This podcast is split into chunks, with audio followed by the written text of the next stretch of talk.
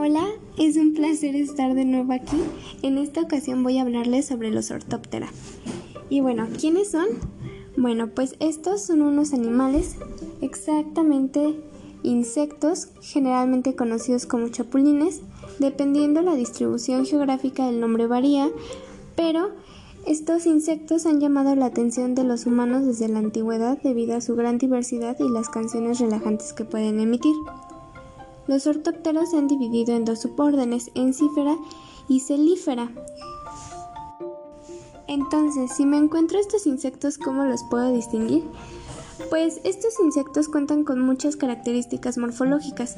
Tienen un tamaño mediano, a grande, su cabeza puede ser hipognato o prognato, cuentan con ojos compuestos grandes, piezas bucales mandibuladas, pero estas varían dependiendo de la dieta que tengan ciertas especies. Un protórax grande, patas desarrolladas de manera desigual.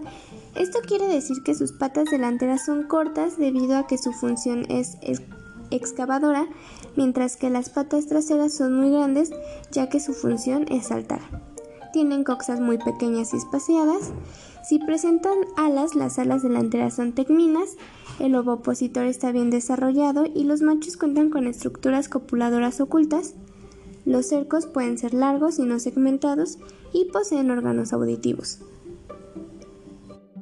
Ahora que ya sabemos cuál es su diagnosis para poder reconocer estos insectos, ¿cuáles son las diferencias que presentan ambos subórdenes? Bueno, pues los encífera tienen antenas largas y multisegmentadas, incluso más largas que su propio cuerpo. En las tibias anteriores presentan órganos auditivos, su ovopositor es largo y lo utilizan para colocar huevos en grietas, suelos blandos o tejidos vegetales.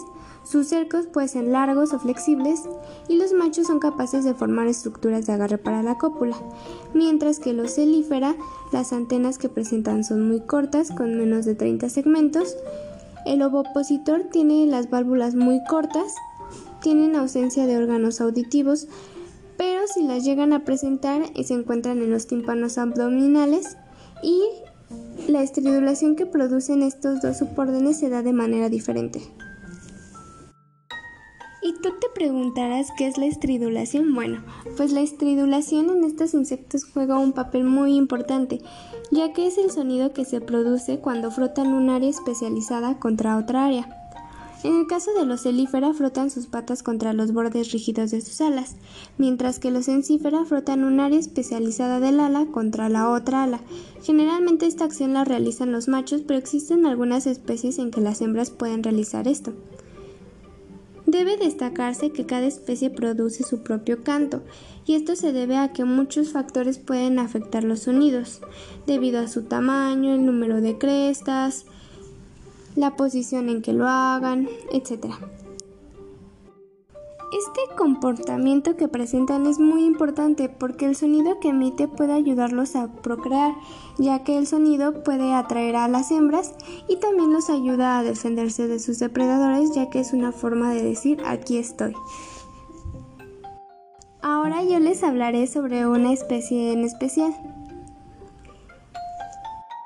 Esta especie se llama Esquistocerca piscifrons. Piscifrons es un nombre un poco, bueno, bastante largo esta especie se distribuye en el noroeste de México hasta Costa Rica y actualmente representa uno de los problemas fitosanitarios de mayor importancia en México.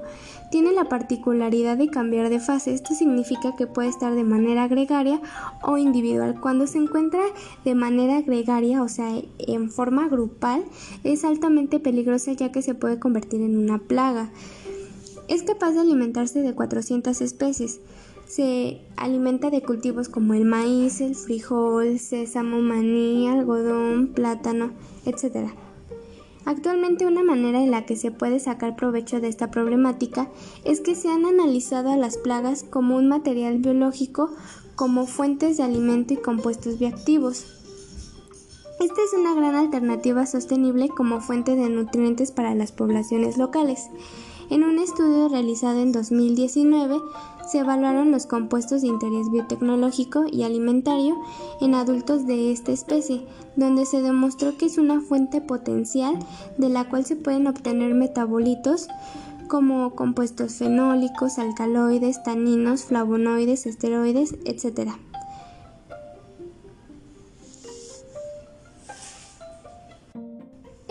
es un gran avance ya que nos puede servir como alternativas debido a que ya se podría reducir el uso de pesticidas que afectan los ecosistemas y también se podría usar como alternativa de otras fuentes de alimento como lo es la carne, ya que sabemos que la producción de ganado es una de las principales fuentes que emiten gases de efecto invernadero. Eso sería todo por mi parte. Gracias.